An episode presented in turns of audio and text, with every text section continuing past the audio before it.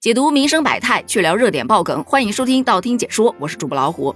记得刚刚开始放暑假的时候，我们就吐槽过，有很多的网红博主各种宣扬暑假很可怕，你要不补课就会被落下。随后就掀起了一股多地打击违规补课的风潮，很多地方还特地设置了举报电话，一经查实，还有高额的现金来鼓励实名举报者。这不，最近有一起举报杭州新东方违规补课的新闻就登上了热搜，却引发很大的争论。这个事情是这样的，有一个短视频博主一直发布的是以打假为主题的视频，涉及了各种的什么超市抽奖的骗局呀、美容院的一些骗局啊等等的，吸了也差不多有三百多万粉丝。前段时间，他连续发布了两条主题为“教培行业补课你怎么看”的街头采访视频，播放量挺高，点赞量基本都超过了两万。随后更新的一条就是“勇闯新东方”的视频，点赞数超过了十万。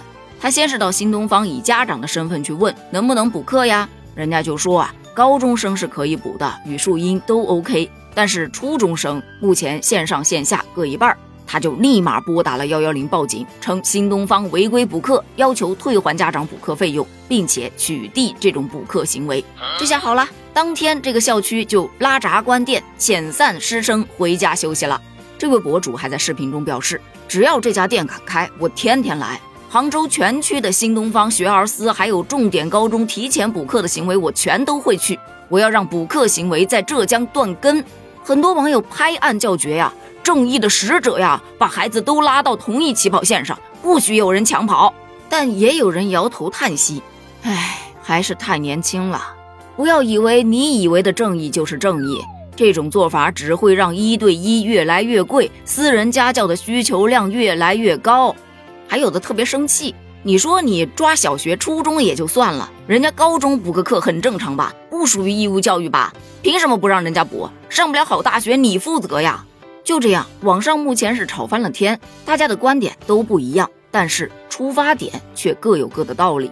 比方说，赞同的就觉得现在的补课呀，更多的其实不是像原来那样查漏补缺，而是培优。可对于有些家庭来说，辅导班那想都不要想了，在家还得帮忙干农活呢。这些所谓的培优班，既加重学生的课业负担，而且也加重了家庭的经济负担，还损害孩子的身心健康，更与国家的双减政策相违背，不应该打击一下吗？反对的声音啊，可能更多的是看得比较深、比较远。补课的这种需求其实一直都在，不管是培优还是查漏补缺，有需求就会有市场。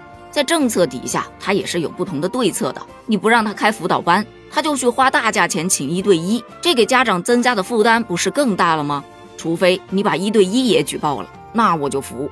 还有一种观点是说啊，本身家底儿比较厚的人，他孩子补不补课无所谓，但那些家里头没有皇位要继承的人，不就是得靠学习去改变自己的命运吗？不让人家补课，会不会太苛刻了一些？另外一种观点则表示，这就是网红博流量的新方式罢了。你还真以为在网上举报一下就能杜绝补课的问题？看似正义的行为，它符合现实状况吗？要真有这么牛，那赶紧的把那些单休的、加班不给加班费的都给举报了，求求了！我个人有那么一点点不同的看法。你看这个事情上，有人把矛头指向了那些花钱去补课的家长，认为是他们把教育行业卷起来的。也有的把矛头对准了那个教育机构，就觉得这机构不开，不就人人没课可补了？还有的把矛头对准了这个举报的博主，就是你只举报我们这儿，你怎么不去举报别的地儿啊？你不让我们补课，人家还在补啊，你耽误我家孩子学习了。所以你看，这个矛头不管对准哪儿，其实它都是片面的。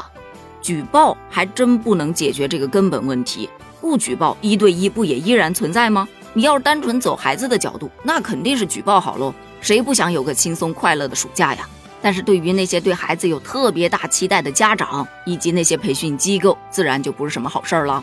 而看到这个新闻采访时啊，有这样一句话让我印象深刻，就是被停课的家长表示，补习班的老师师资好，讲课也非常细致，孩子能学到东西，所以希望可以尽快复课。这不禁就让人反思了。同样是老师，为什么补习班的老师他师资就更好，讲课就更细致，孩子更能学到东西呢？这会不会是补课被杜绝不了的另外一个原因呢？欢迎在评论区发表你的观点哦，咱们评论区见，拜拜。